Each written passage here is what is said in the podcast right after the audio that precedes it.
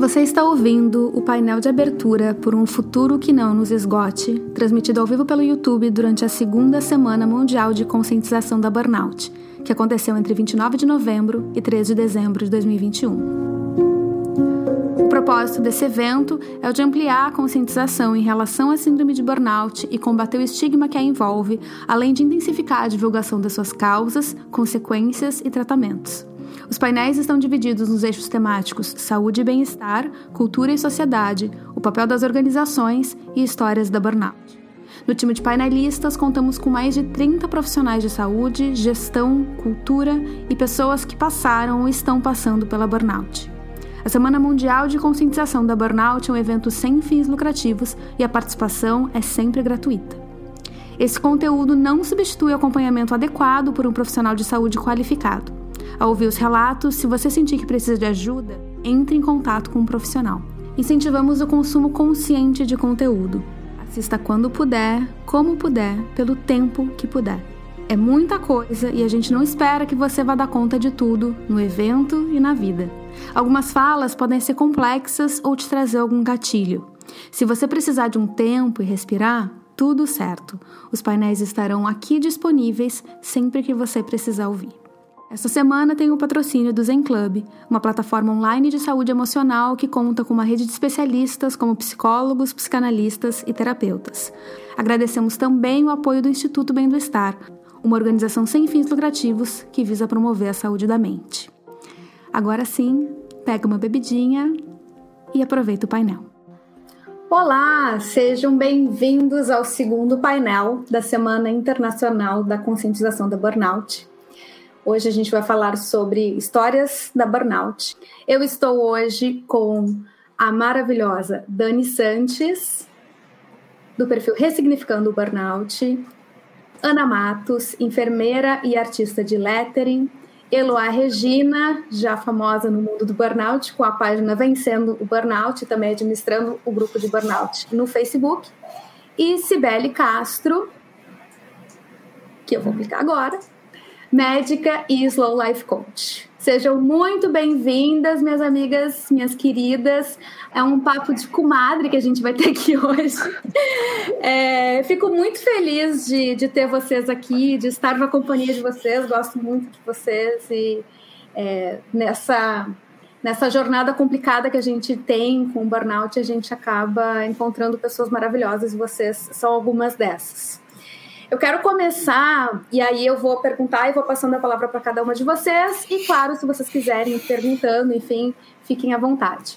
É, eu quero perguntar primeiro, né, como que foi a história com a burnout de cada uma. E eu vou começar pela Dani, por favor. Olá, boa tarde a todos. É um prazer imenso estar aqui com todos vocês, com essas meninas maravilhosas, com Carolzinha incrível, e, bom, minha história com burnout começou. Na verdade, acabou, né? Eu descobri, começou a descoberta em 2019. Foi o auge de tudo.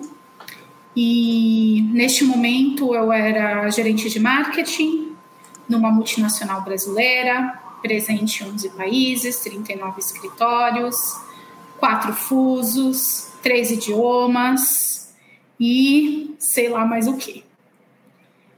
E foi aí que tudo começou. Basicamente, eu acho que é isso.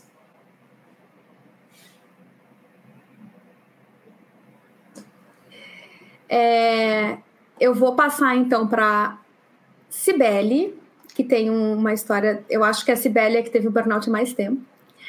Conta para nós como é que foi a tua história com burnout. Eu sou uma veterana de burnout, né? Meu burnout aconteceu há mais ou menos 15 anos atrás, quando ninguém falava de burnout.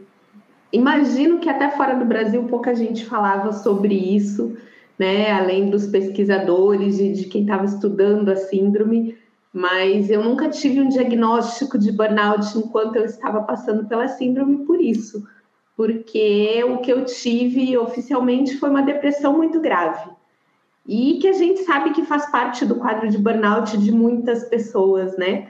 Então, eu não tive um diagnóstico, mas olhando para trás e avaliando o que tinha acontecido, realmente a minha depressão foi um dos sintomas do burnout. Eu sou médica, eu trabalhava numa equipe de transplante de fígado quando eu tive o meu burnout. Era muito nova, não tinha nem 30 anos ainda, tinha uma carga de responsabilidade emocional, mental, física muito grande e tinha uma sensação de que eu tinha que fazer mais, de que o que eu estava fazendo eu amava muito o que eu fazia eu acho que isso é uma coisa muito comum entre as pessoas que têm burnout. E eu ouço muita gente falando hoje em dia, né, do faça o que você ama. E eu sempre fiz o que eu amava e eu fiquei doente mesmo fazendo o que eu amava. E eu acho que isso é uma coisa que vale a pena a gente chamar atenção, né? Não é porque você está fazendo o que você ama que você está livre de, de sofrer alguma coisa por conta disso, de adoecer de alguma maneira por conta disso. E, e o que aconteceu comigo foi isso. Eu amava tanto que eu fazia, me dedicava tanto que acabei exagerando, não conseguindo colocar limites. E uma hora a panela explodiu. A panela de pressão começou a acumular ali, chegou uma hora que ela explodiu e eu hoje faço parte desse grupo de pessoas que já tiveram burnout. Muito bom, obrigada, Sibeli. Ana, tua história agora com a burnout, conta para nós. Oi, boa tarde, que prazer estar aqui com vocês, né? Minha primeira vez participando. Bom, é, eu tive o burnout é, constatado né, em maio de 2020 por uma reumatologista, né, por incrível que pareça. Eu já estava apresentando alguns sinais já de, de sofrimento, de angústia, de ansiedade, de pânico à noite. Eu não conseguia dormir se tivesse, se não tivesse alguma luzinha acesa. E eu sempre gostei de dormir no escuro, bem escuro. E à noite eu acordava, já estava assim, é, é, em pânico se eu não visse nada, um ponto de luz. Já estava me dando aquele pânico, né? Isso eu já estava desenvolvendo há uns quatro anos, aos pouquinhos, quatro anos atrás. Isso foi aos pouquinhos desenvolvendo é, é, a necessidade de não dormir, não era insônia, eu ficava protelando para dormir. Então, toda vez que eu ia trabalhar, eu pegava, chegava à noite, eu não queria dormir. Eu ficava até tarde da noite assim, não, vou dormir mais tarde, eu vou dormir mais tarde. E já acordava nesses últimos meses, né, antes de eu ter o burnout, com pavor de ir para o trabalho. Pavor.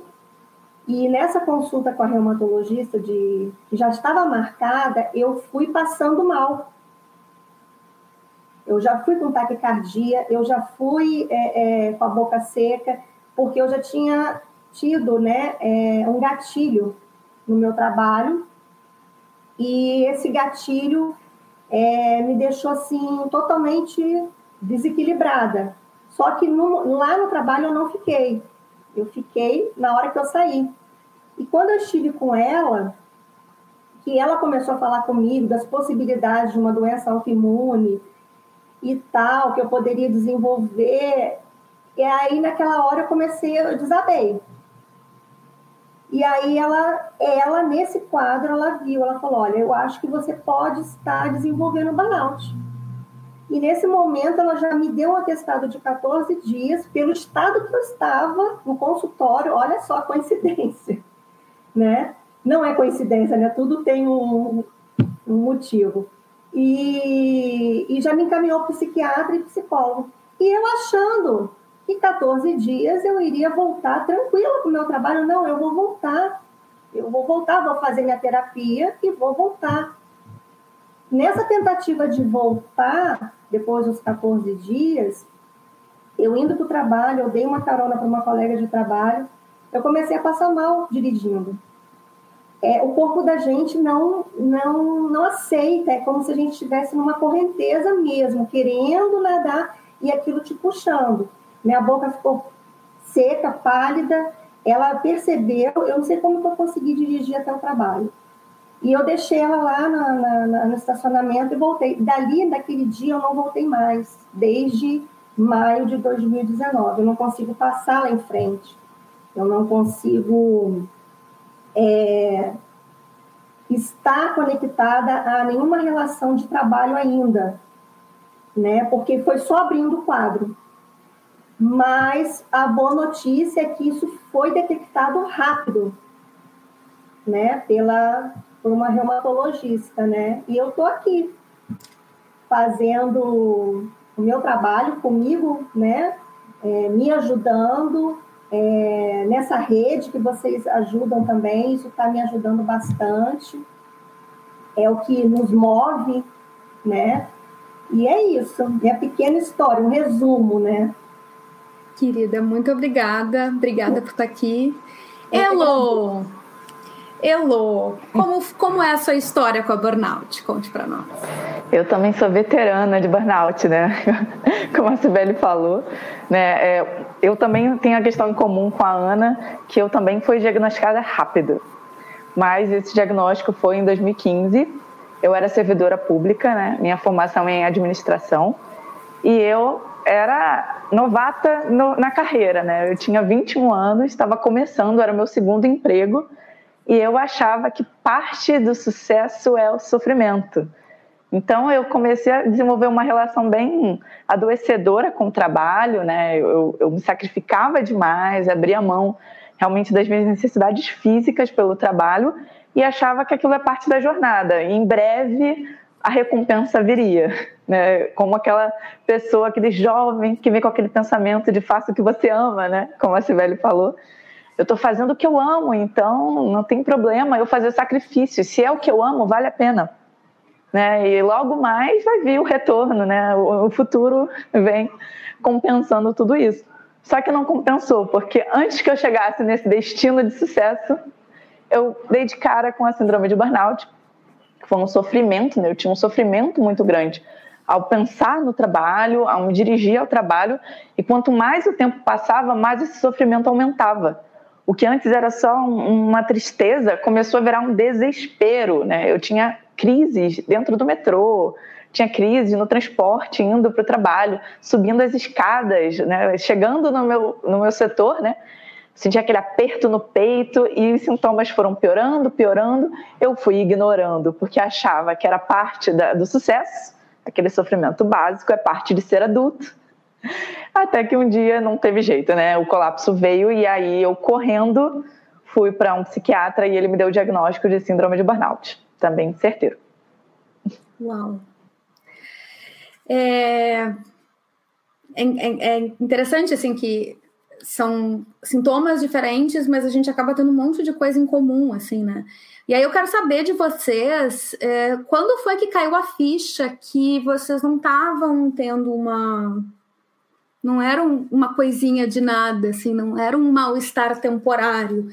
É, e aí já é, fazer duas perguntas em uma, como que quando que caiu a ficha e como é que foi barra está sendo, né? Mais mais para Ana, é, a Sibeli e a Loa já são mais veteranas, a Dani, a Dani e a Ana já são mais, mais recentes. Eu acho que eu estou entre Sibeli, Loa, Dani e Ana, de, né? O meu burnout foi é, do, entre 2015 e 2017.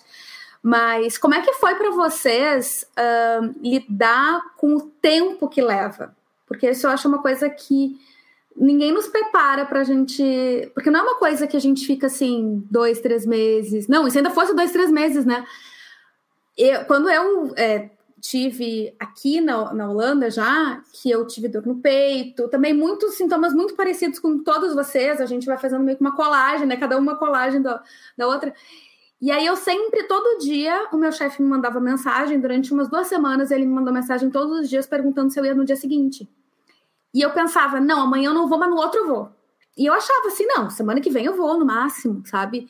E aí levou uns dois, três meses para eu entender que talvez eu não fosse voltar dentro de um contrato de um ano, que talvez eu fosse ter que ficar tipo uns seis, sete, oito meses em casa mas eu mesmo assim estava na minha cabeça. Aí eu li que o tempo de recuperação em 2017 se dizia que o tempo de recuperação era em torno de dois anos.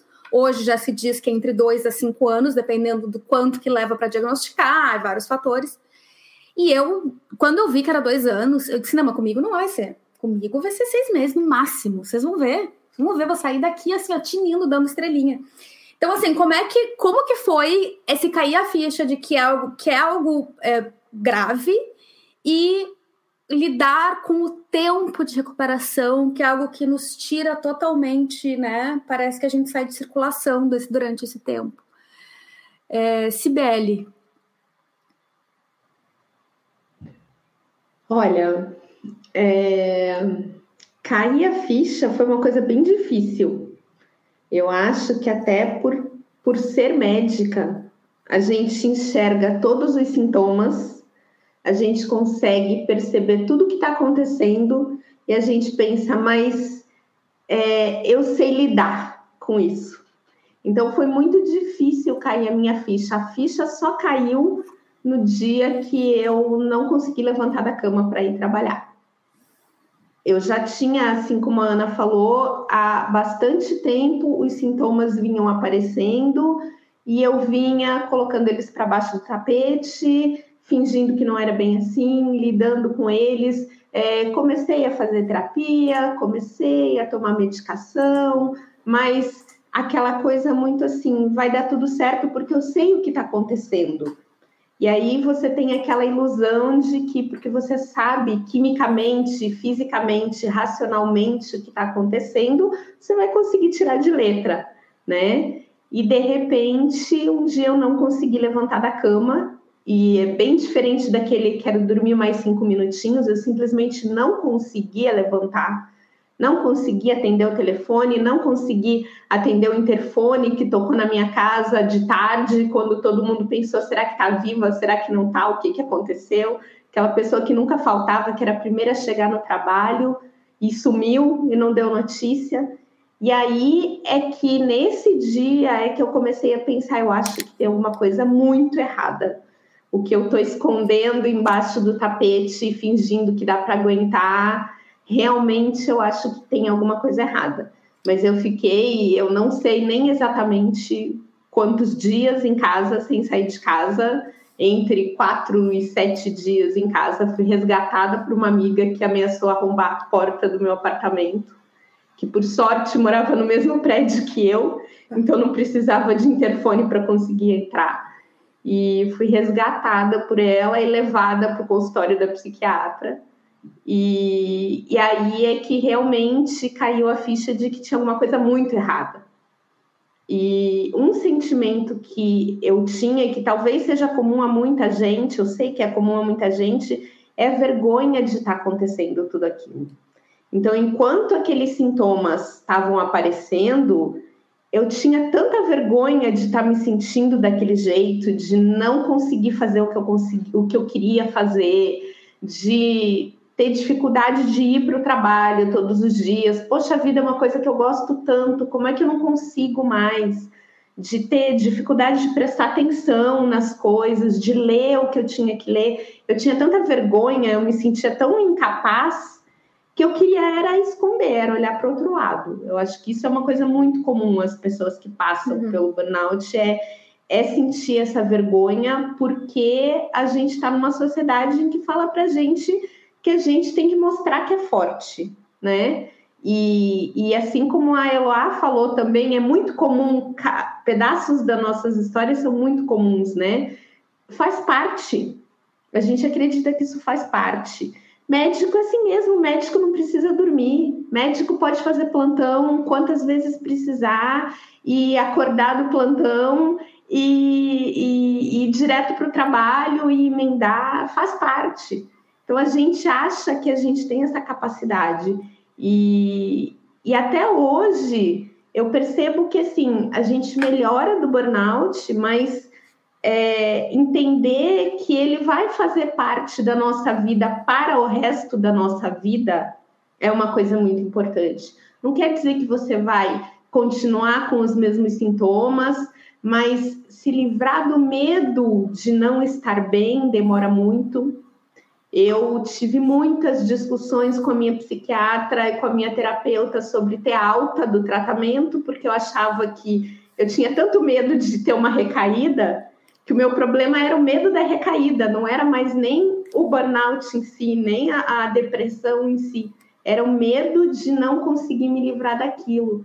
E quando eu percebi que eu não tinha mais, eu percebi que eu não tinha mais aqueles sintomas, mas isso hoje em dia faz parte de quem eu sou. Foi o que me fez ser quem eu sou hoje.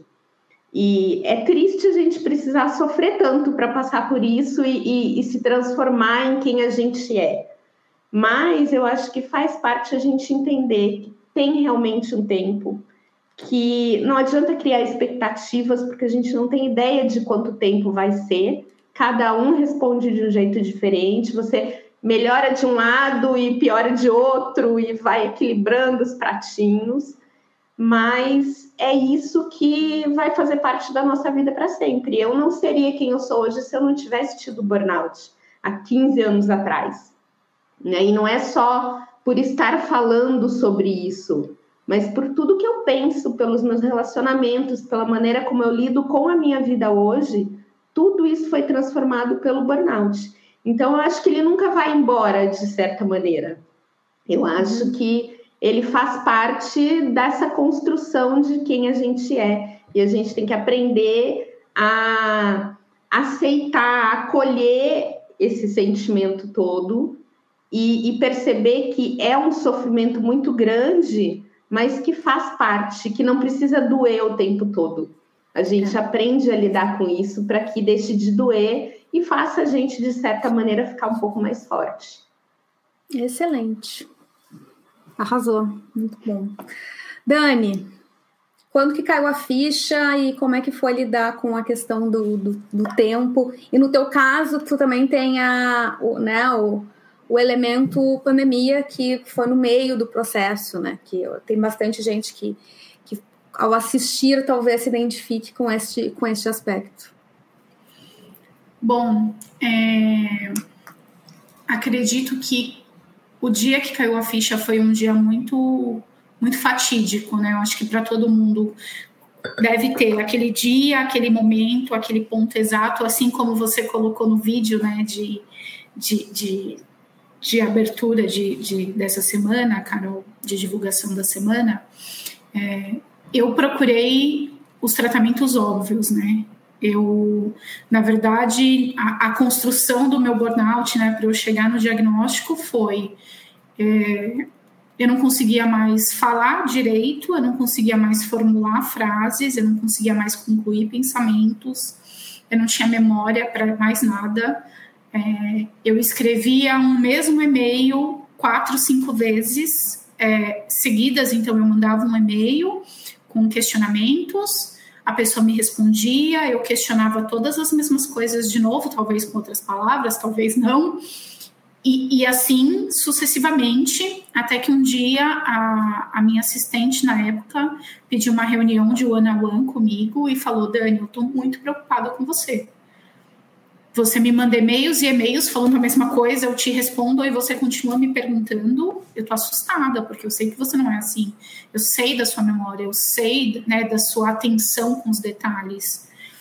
E de repente, em casa, eu não conseguia conversar com meu marido, que eu falava para mim frases óbvias e saía da minha boca e chegava no, no ouvido dele. Blá, blá. E daí eu falei, bom, vou procurar um neurologista, obviamente, né? Porque é o, o tratamento óbvio, né, meninas? Procurar um médico que vai encontrar, né, o problema, né, que físico da coisa. E depois de eu ir em quatro neurologistas, fazer nem sei quantos exames do cérebro e chorar no último neurologista falando: você precisa encontrar o tumor que existe no meu cérebro. Eu sei que tem um tumor e vocês não estão encontrando. E ele falou: olha, Daniele de Santos Velhago, uhum. acho que no quarto profissional você tem que acreditar, né, que não tem tumor. Eu não vou te passar por mais uma ressonância, por mais uma tomografia, você não vai fazer outra. Não tem tumor. Acho melhor que você procure um psiquiatra. E eu não tinha, não tenho, obviamente, nenhum tipo de preconceito em relação a isso. Mas era óbvio que não ia acontecer comigo, né? Podia acontecer com todo mundo do universo, mas comigo não. E esses dias até eu escrevi um post sobre isso, que eu me lembro exatamente do dia que eu fui no psiquiatra. Na verdade, eu fui em alguns psiquiatras que não foram muito legais, até que eu encontrei um que foi bacana, que eu confio nele, sempre indico ele para todo mundo de olhos fechados. E eu me lembro o olhar dele para mim, porque a minha óbvia pergunta era: quanto tempo, doutor? Quanto tempo eu vou precisar tratar isso? Tudo bem, você vai entrar com remédio, não tenho preconceito com isso, eu vou tomar, eu vou fazer bonitinho, mas quanto tempo? Preciso saber, a gente precisa de data, né? Quem, quem tem burnout tem deadline, é isso. Não existe burnout sem deadline. E ele falou: olha, Dani, não existe tratamento medicamentoso com menos de um ano. E eu pensei, caraca, um ano, 12 meses, 365 dias, obviamente, né? Fui fazendo todos os cálculos e pensei, é muito tempo. E daí eu tomei remédio por dois anos e dois meses. E hoje, olhando para trás, vivendo isso, não foi muito. Tava tudo bem.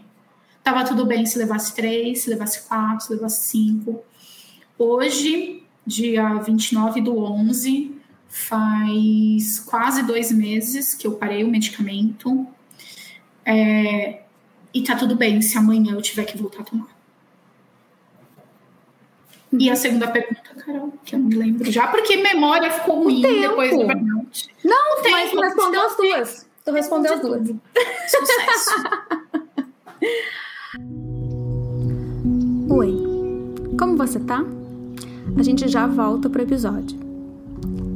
Esse intervalinho é para te lembrar de fazer uma pausa, respirar bem fundo. Se você tá ouvindo enquanto faz outras coisas, dá uma paradinha. Se puder, fecha os olhos rapidão, a não ser que você esteja dirigindo, né? Vem comigo. Inspira bem fundo. Sente o ar entrando e o oxigênio navegando pelo corpo inteiro. Segura o ar nos pulmões.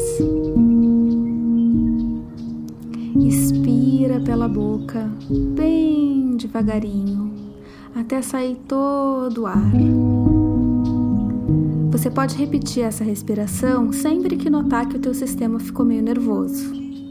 Se quiser, continua inspirando e respirando bem profundamente enquanto eu te dou mais um recadinho. Existe um exercício chamado Morning Pages, páginas matinais, popularizado pela escritora e roteirista Julia Cameron. A tarefa é simples, mas não é muito fácil. Todas as manhãs você senta, escreve pelo menos três páginas da forma que surgir, sem julgamentos. Sentar para escrever todas as manhãs, ok, várias manhãs, durante os dias mais sombrios do meu quadro de burnout e depressão, me transformou. Me trouxe uma segurança, uma clareza e uma liberdade criativa que eu nunca tinha experimentado antes. Escrever tornou-se uma das minhas terapias.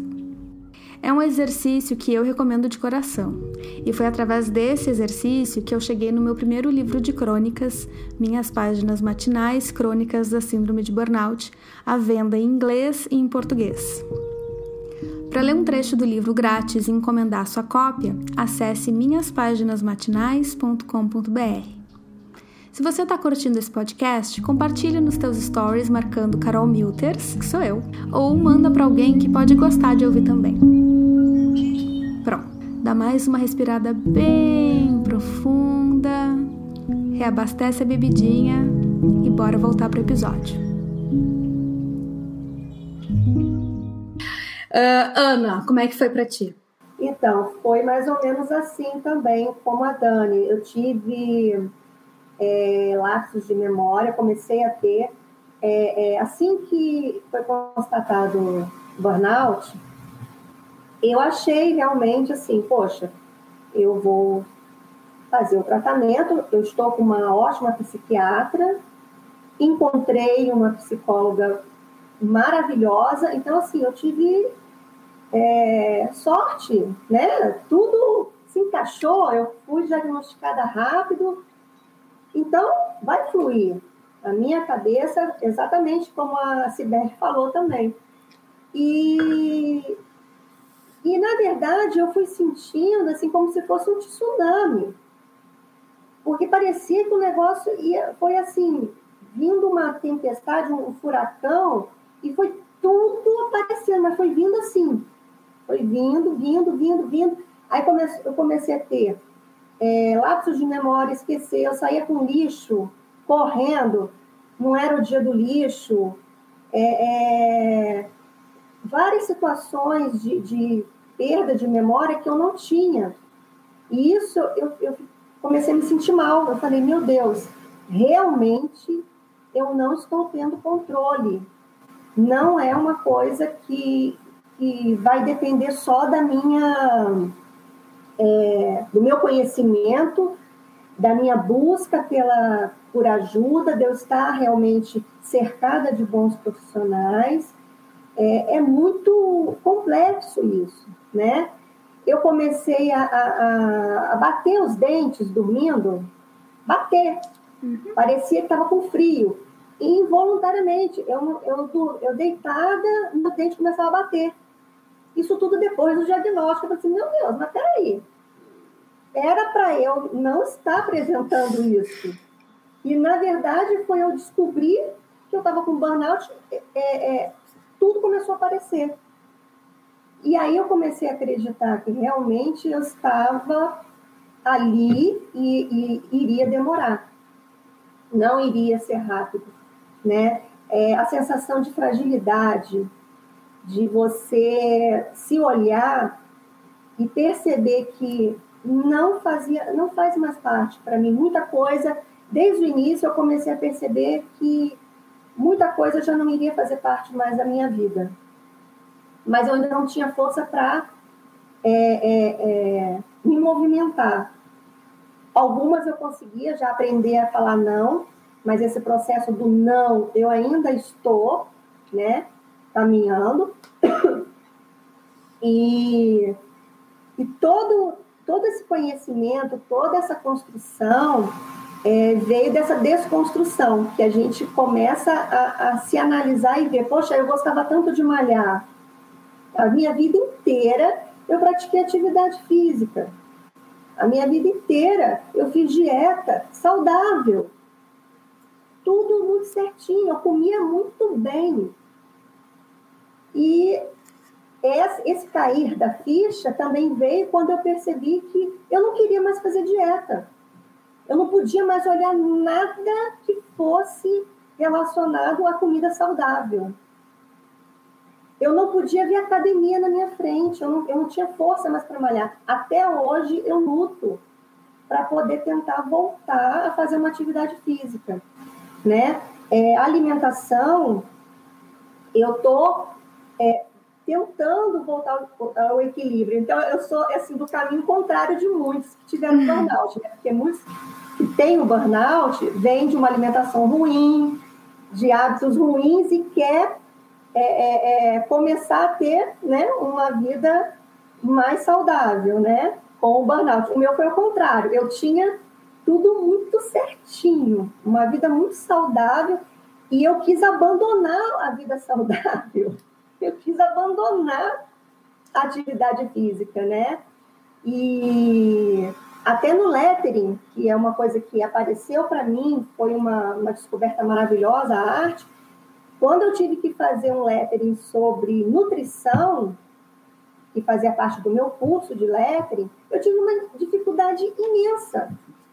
Nossa. Porque tinha a ver com a alimentação. E eu tinha que achar uma frase, eu podia escolher uma frase sobre alimentação para uma cliente fictícia, uma nutricionista. Eu falei, poxa, era tudo que eu não queria. Uma cliente fictícia nutricionista né? E aquilo foi, foi contra a minha vontade. E eu procurando frases, e as frases não batiam com a minha nova vida, porque eram frases assim, motivacionais, que vai que você consegue, você tem que ter força de vontade, com força de vontade você é, é, tem uma vida saudável. Isso estava me irritando, porque eu vi que a vida não era mais assim. Não é tão simples assim. A vida, ela, ela não é assim, você chegar, ah, eu quero, eu vou e eu vou fazer e é simples assim. Não. Né? E eu comecei a olhar com os olhos de outras pessoas que eu não olhava. Né? As pessoas que passavam por problemas de obesidade, eu nunca tive problema de obesidade. E aí, com o burnout, com a, a minha né, com a cair da ficha, eu comecei a ter essa sensibilidade de ver assim, caramba, essa frase não é motivacional. Uhum. Essa frase é, derruba a pessoa, porque ela quer. Então, basta ela querer, que ela vai conseguir, mas uma pessoa que está com obesidade, não é só ela querer. Ela tem várias questões, ela tem o psicológico dela, ela tem que é, é, questões lá atrás, às vezes da infância. Não é só ela buscar uma alimentação, um nutricionista, um profissional. Então, isso tudo foi me irritando, foi me colocando é, é, é, de uma maneira assim contra a parede, e eu comecei a, a tirar, a querer tirar da minha vida, uhum. né? Porque já estava me fazendo mal. Óbvio que eu não estou fazendo nenhuma apologia aqui, que a gente tem que comer mal, que a gente não tem que fazer atividade física, de maneira nenhuma. Né? É que o estágio que eu estava, também da alimentação e da atividade física, estava no mesmo patamar do meu trabalho. Uhum. Eu estava vivendo para aquilo. Né? Então, praticamente, você é, é, fica subordinada a uma situação que mesmo você tendo um corpo bonito, uma vida saudável, você vira escravo.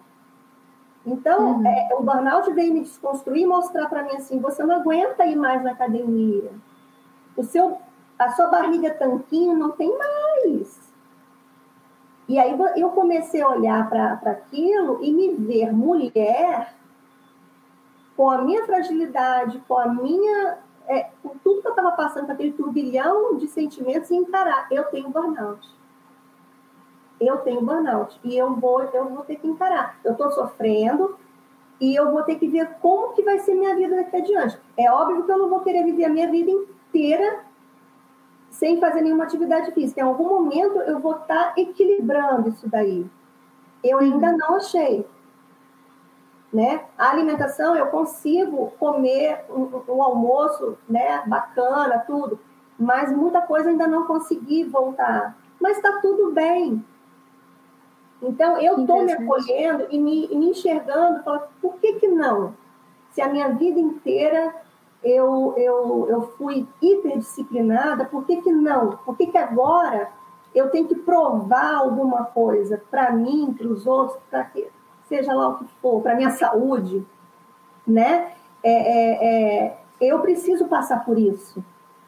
Então, é necessário para eu poder é, é, me conhecer também e, a partir daí, me reconstruir. As pessoas questionam, muita gente olha para mim e fala: Nossa, mas você não está malhando. Nossa, mas você não está fazendo dieta caramba, muita coisa me mudou.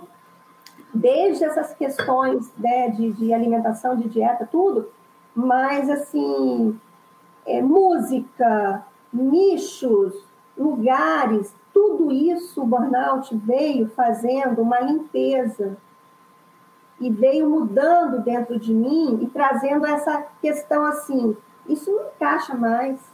Eu quero hum. outra coisa. Né? Então, é, é, é, o cair da ficha foi isso. Eu senti que não tinha mais o poder de mandar em mim. Né? Nossa. Muito obrigada. A, a Daiane está dizendo aqui, é importante essa fala da Ana, contando sobre o processo considerado contrário pela sociedade. Uma pessoa saudável, que pratica atividade física, se alimenta bem, mesmo assim teve a síndrome. É, é interessante, né? E é, é, é, muito louco a gente pensar que a saúde às vezes faz mal para a saúde, né? É. A obsessão pela saúde faz mal para a saúde. E aí tem muito a ver com esses nossos comportamentos muito rígidos, né? De essa necessidade absurda de controle, de eu vou controlar tudo que eu como, tudo que eu faço, tudo que eu é. bebo tudo que eu, como é, quando que eu me mexo, o que eu faço, enfim. Muito, muito obrigada pelo teu relato, querido. Elô. Eu também tive que ir um pouquinho na contramão, né? É, no meu caso era no, no tipo de trabalho, né? Eu fui na contramão. Enquanto todo mundo estava querendo um trabalho mais estável, né? Aquela firmeza, de, o mercado é assustador, então fique numa vida estável. Eu inverti, eu adoeci no trabalho estável, eu adoeci no serviço público e eu saí do serviço público e fui para a iniciativa privada. E também recebi toda aquela, aquela aquele julgamento das pessoas assim, como que você vai largar o seu cargo estatutário para ir para iniciativa privada, você vai ficar pior. Pois eu vi que não tem nada a ver com o lugar, né? Não tem a ver com o cargo, não tem a ver com o estilo de vida em si, mas o que que aquilo representa para gente, né? É para que todas, todas nós temos falado de ressignificar. Quando a gente ressignifica o que aquilo significa para gente, né? A gente, a gente muda o sentido das coisas, então a gente vê que não tem a ver com o estilo de vida, não tem a ver com o que a gente faz, mas o que aquilo representa. No meu caso, eu percebi que algo estava sério, nem foi, não foi muito parecido com o de vocês. Quando eu tive a crise, né, a, a Cibele até comentou que teve um dia que ela não conseguiu se mexer, eu também tive esse dia, e quando eu consegui me mexer, que eu consegui ligar para minha mãe para falar com ela que algo sério estava acontecendo comigo, ela falou assim: Eu sei. Eu percebi que você não estava bem. Você está muito diferente. Você não é você. Você era uma pessoa sorridente, toda feliz. Você é jovem, mas você está triste, está desanimada. Você perdeu o prazer em muitas coisas. Eu percebi que você não estava bem, então eu já marquei um psiquiatra para você. Aquele dia eu percebi: peraí, se as pessoas ao meu redor estão percebendo, então eu acho que a coisa está pior do que eu pensava mas foi no susto.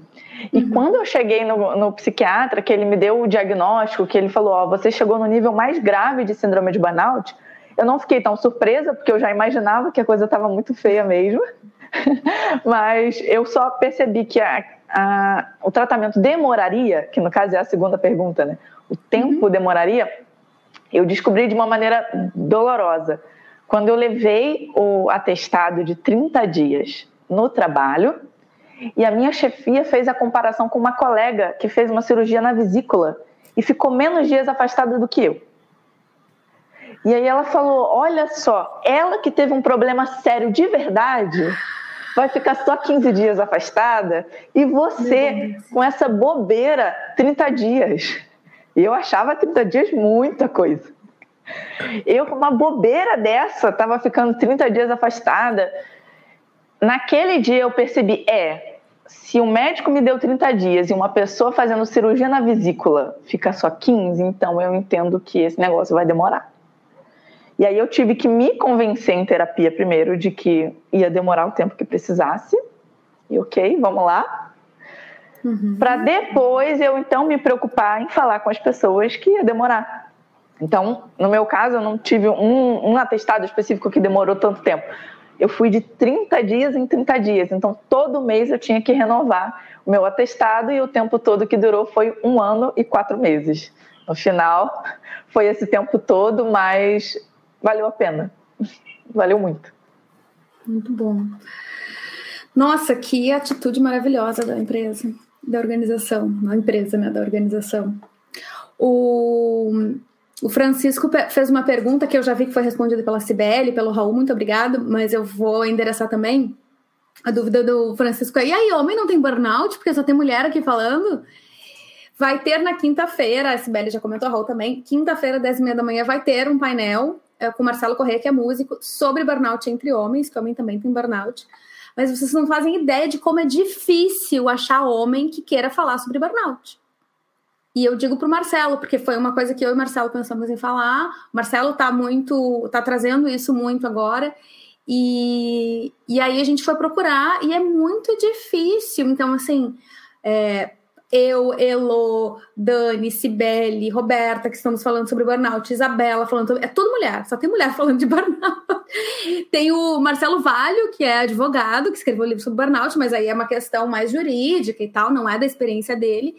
realmente é mais difícil encontrar relatos de homens. Aqui na Holanda tem uma, um, dado de que a incidência em mulheres é mais, é, é mais ou menos o dobro, aproximadamente o dobro do que em homens. Mas a gente também sabe que homens vão menos no médico, fazem menos check-up. Então, assim, a gente também não sabe porque tem muito homem que daqui a pouco está tá desenvolvendo um burnout, não faz nada, e aí tem um AVC, tem uma doença cardíaca, vai para uma questão de, do corpo, né? Uma questão física muito mais pesada. Mas vem assistir a gente na quinta. Estamos só entre mulheres aqui, porque é a gente que, que bota a cara. e, que, e, e, assim, também porque dentro do, das questões masculinas tem toda uma série de, de coisas que impedem, né? E aí nós mulheres também temos as nossas questões, os nossos fatores de risco, que né, a gente tem jornada dupla, tripla, quádrupla, a gente teve que entrar no mercado e se provar muito, a gente tem aquela coisa da síndrome da impostora, que a gente começou a achar que é uma coisa que a gente inventa, que a gente acha que a gente é impostora, mas que na verdade tem a ver com como o mundo vai nos recebendo, nos tratando. Então tem várias questões aqui. É, o que, mais tem ajudado vocês nesse processo? É, tanto durante a recuperação quanto, quanto agora no, no pós. Vou começar pela Elo, por favor. Dá uma surpresa ah, no time. É. eu fiquei assim. Ah. Achei que eu ia é, achei que ia pensar, mas vamos lá. É, Para mim, aprender, eu lembro que na época mesmo do burnout, não tinha muita informação. Não tinha semana de conscientização, não tinha perfis que falassem, ninguém botava cara.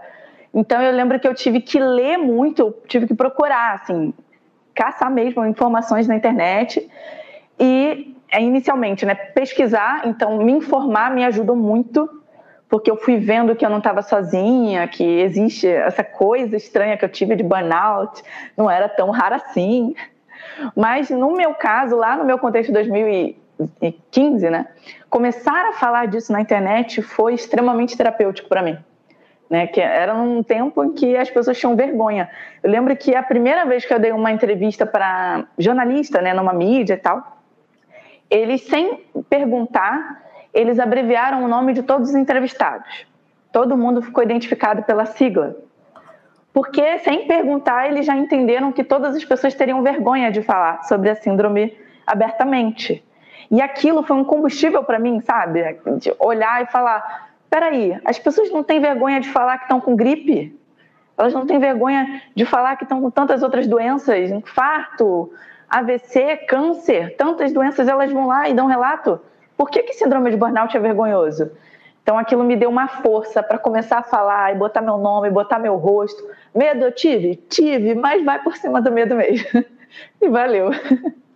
Muito bom, muito bom. A Elo é uma das primeiras pessoas do Brasil a falar mais, assim, de forma consistente, ou primeira, pioneiríssima, é, e, e tá fazendo um trabalho faz muito tempo aí. A gente, quando, quando eu cheguei, já tinha Elo, já tinha Roberta, a Isabela já estava também, então é, fizeram, caminharam para que a gente agora pudesse todo mundo correr juntas aqui na semana. Então, assim, muito importante.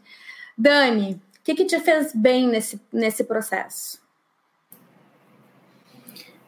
Acho que o que mais me fez bem foi trabalhar com a verdade, é, me empoderar do assunto, é, assumir todas as dificuldades que existia em assumir isso.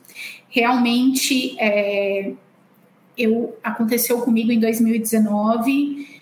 É, eu já conhecia a história da Isabela Camargo, é, então, a hora que me veio o diagnóstico, eu falei: putz, é a mesma coisa ou parecida com o que a Isabela Camargo teve ou tem, e, e foi buscar informação. E daí no caminhar, nossa, tanta gente maravilhosa eu encontrei. Carol Milters é uma dessas, Eloá é uma dessas, escutar, ler, absorver os conteúdos que vocês produzem, Roberta Caruzi. É, eu acho que eu não conseguia ler um livro inteiro com, com concentração, né, de ler efetivamente, porque uma coisa é você passar o olho e ler algumas partes, absorver o que é de importante de um artigo, de um conteúdo, de uma matéria. Outra coisa é sentar e ler um livro. O primeiro livro que eu consegui ler depois de anos, anos, foi da Roberta Carusi. Eu me identifiquei de uma forma absurda com cada palavra, com cada parágrafo, com cada capítulo. Me lembro o quanto isso me impactou, porque quando a gente vê, né, entende que outra pessoa está passando exatamente por aquilo, você não se sente só. E, e, foi isso que eu encontrei nesse caminhar, né? Fora encontrar um psiquiatra absurdamente preparado para cuidar de mim, uma terapeuta psicóloga extremamente capacitada para me ajudar e obviamente, amigos maravilhosos por perto, que respeitaram, que cuidaram, que ouviram, que mesmo repetindo 18 mil vezes a mesma coisa porque eu não tinha memória, eles tiveram consideração e carinho com isso. E até os que eu me afastei, porque eu também não dava conta deles também entenderem que eu me afastei porque eu precisava cuidar de mim. Então, eu acho que é uma somatória de fatores mas eu acho que o primeiro de todos, Carol, o mais importante que eu acho que, que é, é realmente especial deixar de mensagem é a verdade. Tenham em primeiro lugar a verdade, entendam o que você está passando e, e, assumam isso, porque vai ser muito mais fácil. Vai ser difícil de qualquer jeito, mas talvez se torne um pouquinho menos difícil dessa forma. Excelente. Concordo 100%. Ana, vou te tirar do. Eu fui procurar imediatamente, né? Já fui fuçar na internet, porque assim que eu, eu comecei, já procurei a psiquiatra, a psicóloga, eu fui na internet, escrevi lá, burnout, no Instagram. Aí apareceu a Elô, vencendo o burnout. Foi a primeira pessoa, foi a Luz. Eu falo para ela, né, que eu chamo ela de Elo Luz, né? Eloá Luz, porque foi uma luz na minha vida. Foi a primeira pessoa que apareceu. E, e assim, eu me senti ah, resgatada ali. Poxa, eu vou, eu tenho, eu, eu tenho ali um, um, um, lugar que vai ser acolhido, está falando sobre burnout. Nossa, que bacana, existe isso, né? E você ser tratada de uma maneira tão carinhosa, hoje em dia, né, num assunto tão complexo, tão difícil e tão complicado para as pessoas entenderem, né? E eu tive esse apoio maior até com essa rede, né? Até porque a gente passa por isso, então é, fica mais íntimo, fica mais fácil, né? Então a Elô aí já me indicou o livro, me indicou a Roberta Caruso, eu comecei a ler o livro também da Roberta Caruso, já comecei a acompanhar, e aí já conheci a Carol, maravilhosa, que eu amo também, e aí fomos estendendo essa rede, e nisso eu fiz a oficina de escrita terapêutica da Carol, né, que eu recomendo muito, nossa, maravilhosa, é, tudo de bom, né? A Dani fez assim. Jequiti. É uma piada interna que quem, é, quem, é, quem já participou do Burnoutados Anônimos vai entender o Jequiti. É, é um momento chance isso, tio. é, tá Querida.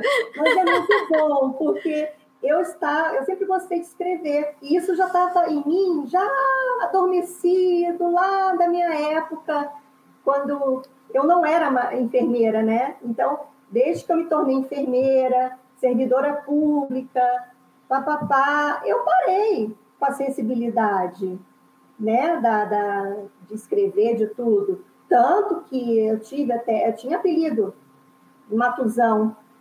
Então, você tem ideia, né? Porque era um apelido carinhoso das minhas colegas, porque eu era muito prática, né?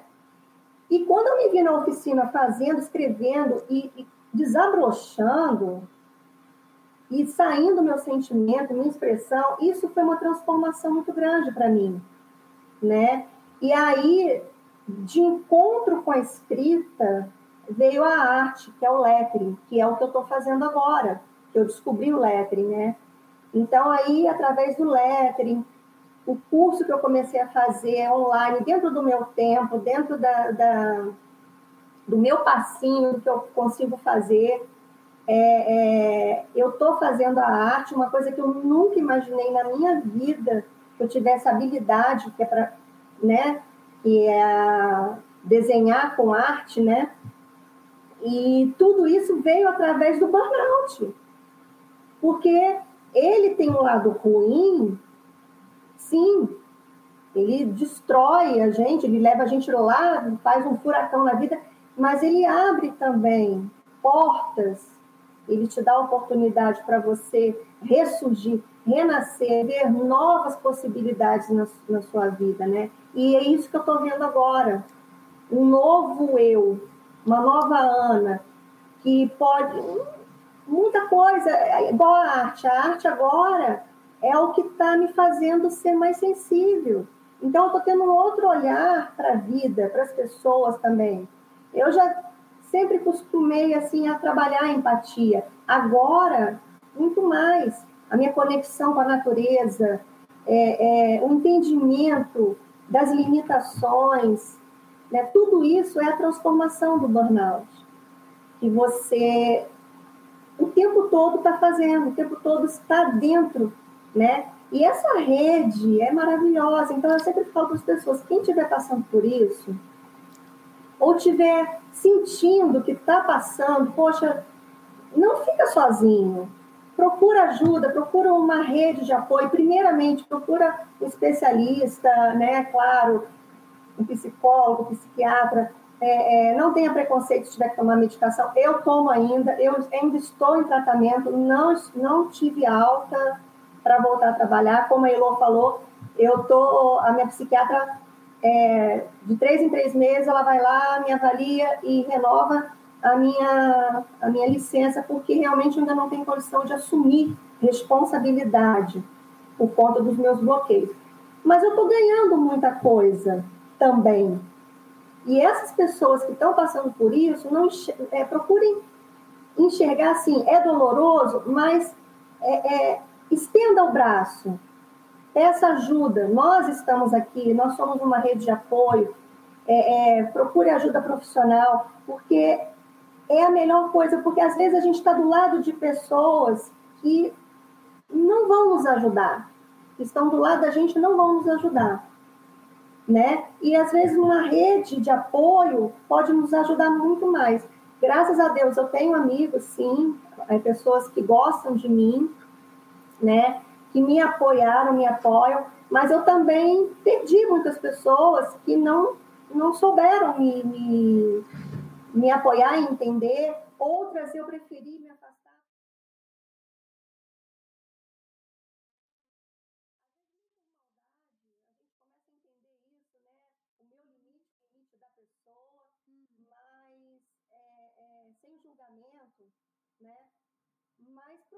ajuda.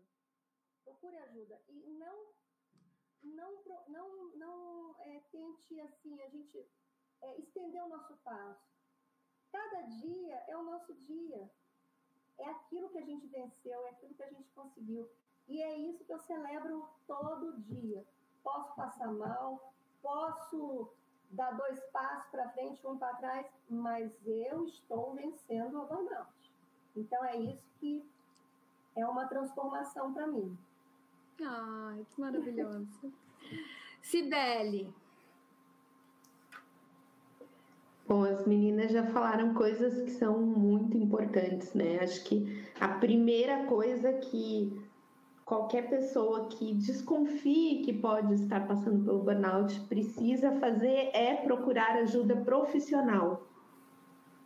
Isso eu falo como Cibele, como médica, como pessoa que já passou por isso, é, independente de da rede de apoio familiar e de amigos que a gente tem.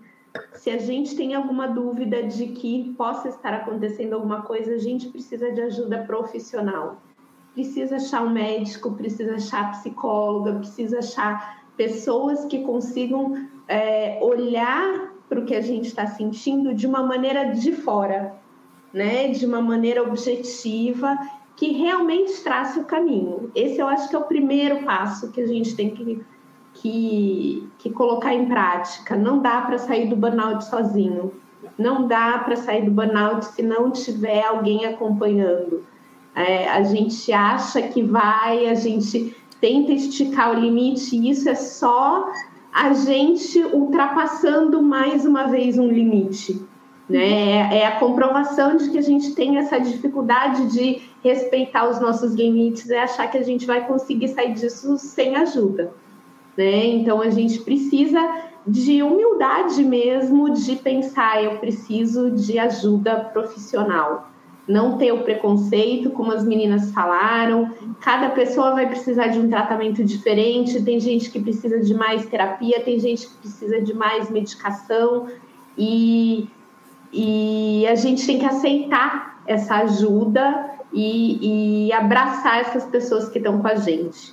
A ajuda dos amigos e da família também é importantíssima e não necessariamente a gente precisa ficar falando para todo mundo que a gente está em burnout ou que a gente tem algum problema ou que a gente está passando por um tratamento. Não que a gente precise esconder, mas a gente precisa perceber quem está do nosso lado, como a Ana falou, como a Dani falou, de algumas pessoas a gente vai se afastar naturalmente e pode retomar o contato depois, ou pode ser um contato mais superficial mas a gente tem que encontrar as pessoas que vão apoiar a gente no nosso caminho. Tem aquelas coisas que a gente sabe que vão ajudar, que a, a Ana vai retomar isso logo, que é o exercício físico, que é o cuidado com a alimentação, que a gente sabe que tem comprovação científica que ajuda a gente, mas tem que ser uma coisa de cada vez, um passinho de cada vez. Não quer dizer que a gente vai sair fazendo crossfit para melhorar ou se inscrever numa maratona. Às vezes, o exercício físico é caminhar em volta da quadra de casa, é fazer realmente aos pouquinhos. E eu acho que é, uma coisa que eu aprendi muito, não na época em que eu estava doente, não na época em que eu estava em tratamento, eu demorei para aprender, foi mudar o meu ritmo, foi desacelerar. A gente vai falar sobre isso amanhã, já fazendo um merchan do meu painel de amanhã. A gente vai falar um pouquinho mais sobre isso amanhã, mas é, desacelerar faz muita diferença. E desacelerar não é fazer as coisas devagar, é pensar sobre o que, que é realmente necessário, quanto é necessário a gente correr, porque muita dessa, é, dessa correria, dessa velocidade acelerada da sociedade é o que está contribuindo para mais e mais pessoas entrarem nesse ritmo de estresse exagerado, de é, assumir coisas a mais, porque a gente sempre acha que tem que dar conta, se comparar com as outras pessoas e pensar ele está tendo sucesso, ela está tendo sucesso, eu tenho que fazer mais para chegar onde ele chegou, cada vez mais rápido. E essa aceleração contribui muito para o que a gente está vivendo hoje né? A, além de pandemia, além de é, níveis altos de ansiedade que a gente já tem aumentando cada dia mais, essa correria só vai fazer piorar. Então, excesso de informação, excesso de redes sociais, excesso de conexão digital, que eu acho que a gente às vezes acredita que não tem outro jeito, mas a gente pensar no nosso ritmo e assumir essa responsabilidade de mudar o ritmo faz muita diferença. É o que faz a diferença entre você conseguir se manter bem e você ter muitas recaídas, ou você tá sempre por um fio com medo de será que agora vai começar uma nova fase de estresse? Então, eu acho que aprender a lidar com o estresse, o burnout não é uma coisa que acontece sozinho, não é culpa de uma pessoa, não é uma doença de uma pessoa, é, uma, é um problema organizacional. A organização tem um problema e algumas pessoas vão ser as escolhidas, infelizmente, para mostrar isso para as outras, né? Mas é, existem coisas que a gente pode fazer por nós, seja mudar de emprego, seja de alguma maneira colocar a voz para o mundo e mudar o mundo como a gente está mudando aqui, como a Eloá começou a fazer já algum tempo atrás, assumindo essa coisa de eu vou mostrar para todo mundo o que está acontecendo, ninguém está vendo isso mas nem sempre, não necessariamente todo mundo precisa estar tá aqui falando, fazendo um painel, contando na, nas redes sociais. A gente mudar o nosso mundo já vai fazer diferença. Quando uma pessoa está doente na organização e assume o que está acontecendo e fala: olha, não é só eu estou errada, eu estou com um problema está acontecendo porque a cultura da empresa é essa, porque a demanda está muito grande, porque eu vi alguns comentários rapidamente aqui na, no chat de pessoas falando uma pessoa que ficou doente saiu, precisou ser substituída por quatro. Porque a divisão do trabalho estava errada. Quando alguém começa a mostrar isso ali no seu lugar de trabalho, as outras pessoas também começam a perceber diferença. Então é, é nessa hora é ser um pouquinho egoísta de se preocupar em mudar o seu ritmo, mudar o seu mundo, e isso vai refletir nas outras pessoas. E mesmo que a gente não queira ser porta-voz de alguma coisa, nem todo mundo precisa fazer isso, mas as outras pessoas vão começar a pensar sobre isso. Quando uma pessoa do trabalho fala, essa pessoa tem diagnóstico de burnout, vai ter muita gente com preconceito, vai ter muita gente achando que é fraqueza, vai ter muita gente achando que é frescura, mas vai ter muita gente que vai chegar em casa e vai entrar no Google e vai procurar o que, é esse burnout e vai pensar, poxa vida, talvez eu não esteja com burnout, mas cara, eu também estou bem estressado. Eu também estou trabalhando sem parar até meia-noite respondendo mensagem no WhatsApp de madrugada. E, e aí cabe a cada um colocar esses limites. Né? A gente viu algumas notícias de que alguns países têm agora uma lei de que o chefe não pode mandar mensagem no WhatsApp ou, ou, ou um e-mail para os funcionários depois de certo horário da noite, porque a pessoa já não está mais no horário de trabalho. Mas se o teu chefe continua te mandando mensagem, cabe a você mudar esse ritmo, colocar esse limite e desligar o WhatsApp. E não responder, não olhar a mensagem, sabe? Eu acho que a gente precisa da ajuda de todo mundo e tem uma parte que a gente pode fazer por nós mesmos que não é fácil. Eu demorei muito tempo para conseguir mudar o horário e desligar o telefone, desligar o Wi-Fi, e a partir desse horário eu não, não acesso mais rede social. E, e fica um bichinho lá na cabeça falando, mas está acontecendo um monte de coisa e eu estou perdendo. Quando eu ver essa notícia amanhã, já vai, já vai ter passado, já não vai ser mais novidade. A gente precisa aprender a aceitar que o ritmo que as coisas estão acontecendo não precisa ser o nosso ritmo. E isso faz diferença para a gente se manter saudável, para a gente conseguir manter esse limite de entender o que, que é necessário, o que, que vai fazer bem para a gente e o que está ultrapassando. Eu acho que isso, essa mudança, essa descoberta de como desacelerar, como encontrar o meu melhor ritmo, foi uma das coisas que mais fez diferença, que demorou para acontecer. Eu já estava melhor quando aconteceu, quando eu descobri, eu já estava bem. E, e, que hoje é o que eu tento ajudar a mostrar às pessoas para que elas não precisem passar pelo burnout. Eu uhum. acho que se a gente conseguir descobrir esse ritmo certo na hora certa, a gente consegue evitar esse sofrimento. Ano passado, quando eu conversei com a Carol na semana do burnout, eu falei, eh, a Carol me perguntou o que, que eu achava que era importante as pessoas saberem, e eu falei uma coisa que é, eu acho que eu acredito muito. A gente tem que acreditar que a gente não precisa passar pelo burnout, que a gente pode parar isso antes. Tem pessoas uhum. que não vão conseguir. Eu não consegui, Eloá não conseguiu, Dani, Ana não conseguiram, Carol não conseguiu. Mas tem muita gente que ainda não está em burnout. que está estressado, que está sentindo os sintomas começando, a gente pode parar esse ciclo antes. A gente pode diminuir o sofrimento. E, e encontrar ajuda para isso é muito importante. Eu acho que isso faz muita diferença.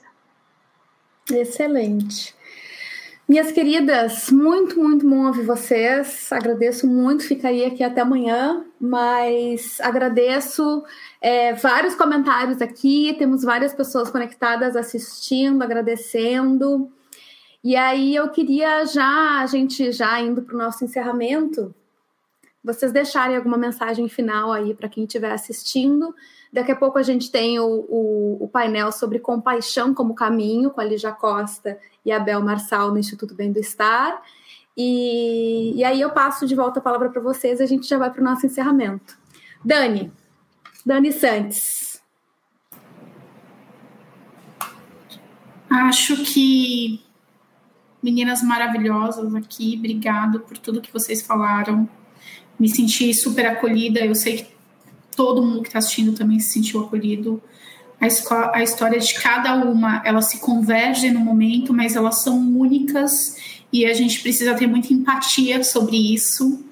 É, não podemos também colocar num balaio de gato todo mundo junto, porque cada um tem a sua história, o seu cuidado, o seu carinho.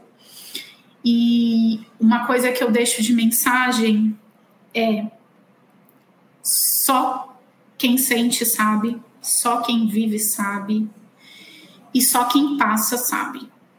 Então, pessoal que está assistindo, pessoal que vai assistir depois, pessoal que está passando, pessoal que já passou, pessoal que não quer passar, pensem sempre sobre isso. Obrigada, Carol, pelo convite. Estou imensamente emocionada, lisonjeada e cheia de amor por você sempre. Minha querida, muito obrigada. Ana. Eu ponho a Ana no mudo e não tiro depois. Ana. Bom, a minha mensagem é para a gente poder olhar, né, as pessoas com mais empatia mesmo, para é, trabalhar mais a empatia, né? Seja quem estiver passando pelo burnout, quem não passou, quem conhece alguém que esteja passando pelo burnout, não é frescura, é, é, não é falta de Deus, não é falta de força, né? Porque muitos às vezes falam, ah, você precisa ter força para lutar. Mas quem chega a um burnout tem que ser muito forte, né? Então, é, é, é, força a gente tem. Então, o que a gente não sabe é como lidar com isso, porque é um furacão. Então, é a gente estabelecer mais empatia com o mundo, com nós mesmos também, autocompaixão, é, evitar julgamentos, porque é, a, burnout, é, a burnout faz a gente enxergar que muita coisa que acontece com os outros, na verdade, acontece com a gente também, né? E a gente não se dava conta, não, não via isso, né? Então, é, a minha visão é essa, a gente exercitar mais a autocompaixão, é, estabelecer mais contato com as pessoas, olhar o mundo com mais carinho, olhar as pessoas com mais carinho, né? E é isso que eu tenho para dizer. E muito obrigada, porque eu estou muito feliz de estar aqui, de ter sido convidada, de fazer parte disso tudo. É Merece. maravilhoso. Merece. Elo. Também, né, sendo bem clichê, muito obrigada. Eu fico muito feliz, eu cresço cada vez que eu participo disso e, e, cada relato que eu recebo, cada pessoa que eu encontro nessa jornada, eu cresço mais um pouquinho.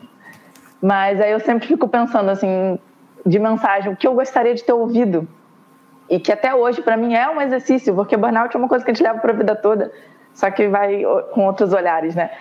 É, a mensagem que eu quero deixar para as pessoas é de parecido, né? Não se julgue, né? Não se julgue. Confia no que você está sentindo, sabe? Porque muitas vezes, mesmo depois do burnout e tal, a gente se pega desacreditando no que, do que a gente está passando. Né? A gente diminui nossas dores. Ah, não é tão grave assim, não é tão sério assim. Ah, talvez eu esperava passar e você vai adiando e protelando o que é urgente. Por quê? Porque você diminui, você é, invalida a tua percepção, né? Então não invalide as suas percepções. Se você percebe que algo não vai bem, pode ser algo que está começando agora, ou pode ser algo que já não vai bem há um tempo. Cuida, busca ajuda, faz alguma coisa, porque esse pode ser o caminho para você se proteger e vencer um burnout. Maravilhosa. Si, Obrigada, Carol, pelo convite de novo para participar. Você pode contar comigo na primeira, na segunda, na décima quinta, na vigésima semana de conscientização da burnout. Espero que a gente não precise fazer tantas semanas de conscientização, mas é, fico tão feliz de, de fazer parte desse movimento e com essas mulheres lindas que estão aqui. É, acho que eu já falei o que o a mensagem que eu quero deixar, mas vou falar de novo, é, é buscar ajuda, assim como a Loa falou tão bem, observar o que está acontecendo e perceber e, e, ouvir. O nosso corpo dá sinais, ele fala para gente que tem alguma coisa errada. Eu, às vezes, me preocupo quando a gente ouve, é, faz painéis, ouve pessoas contando a sua história do burnout, a gente tem uma uma tendência a tentar se encaixar nos sintomas das pessoas. A pessoa teve insônia, check. A pessoa teve dor de cabeça, check. Não dá para a gente se encaixar nos sintomas das outras pessoas. Cada uma tem um sintoma diferente, né? Então, se você percebe que tem alguma coisa que não está indo bem, procura ajuda. Pode ser que não seja exatamente os sintomas que a gente comentou aqui, pode ser que seja uma coisa diferente, cada um sente de um jeito. Então não, não dá para a gente se colocar numa caixinha e ficar esperando estourar o limite. A gente não precisa passar por todo o sofrimento, a gente pode parar antes. Mas para isso a gente precisa ouvir os sinais do nosso corpo, da nossa mente, a gente precisa ouvir o que a gente está sentindo e confiar no que a gente está sentindo, como a Eloá falou muito bem acreditar no que a gente está sentindo. Quando alguém fala é só coisa da sua cabeça, parece a gente ouvir isso como diminuindo o nosso o que a gente está sentindo. A nossa cabeça faz parte da gente. Quando alguém fala para mim isso é só coisa da sua cabeça, hoje em dia o que eu escuto é isso está acontecendo comigo, porque se está fazendo parte da minha cabeça, está fazendo parte de mim. Os sintomas são muito reais. Infelizmente, não tem um exame que mostre, olha aqui o seu diagnóstico positivo, PCR positivo para burnout. Não tem isso. Cada um vai sentir de um jeito, cada um vai achar uma coisa diferente, cada um vai responder num tempo diferente, cada um vai fazer um tratamento pelo tempo diferente. Cada um tem que se observar, procurar ajuda para quanto mais cedo a gente melhore mais rápido. Quando a gente fala de diagnóstico de câncer, por exemplo, todo mundo pensa, tem que descobrir cedo, tem que descobrir logo, e qualquer mínima alteração, você vai no médico, você quer começar o tratamento logo. Então, por que que quando é uma coisa que as pessoas dizem que é da nossa cabeça, quando é uma coisa emocional, quando é uma coisa mental, que está influenciando no nosso corpo, por que, que a gente tem que esperar estourar para procurar ajuda, para começar um tratamento? O menor sintoma que tiver, a gente tem que observar, aceitar e procurar ajuda. Talvez o médico fale: olha, você ainda não está em burnout, você precisa mudar algumas coisas, você pode olhar para isso, você pode fazer terapia e ir com mais calma. Que bom! A gente não precisa chegar no burnout. E para quem já está no burnout, realmente procurar ajuda e não ter pressa para melhorar.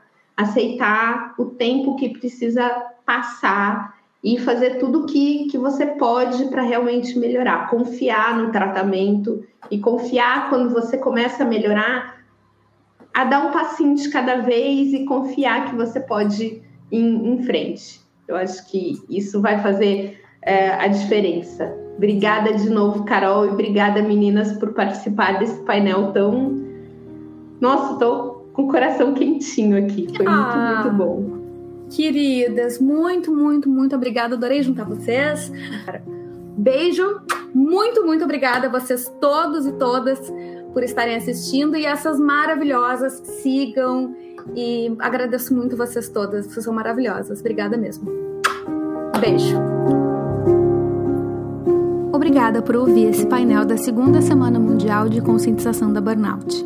Se o conteúdo te ajudou de alguma forma, compartilhe na sua rede e deixe uma avaliação onde você estiver ouvindo. Os demais painéis estão sendo disponibilizados quinzenalmente às segundas-feiras, às 8h30 da manhã, horário de Brasília.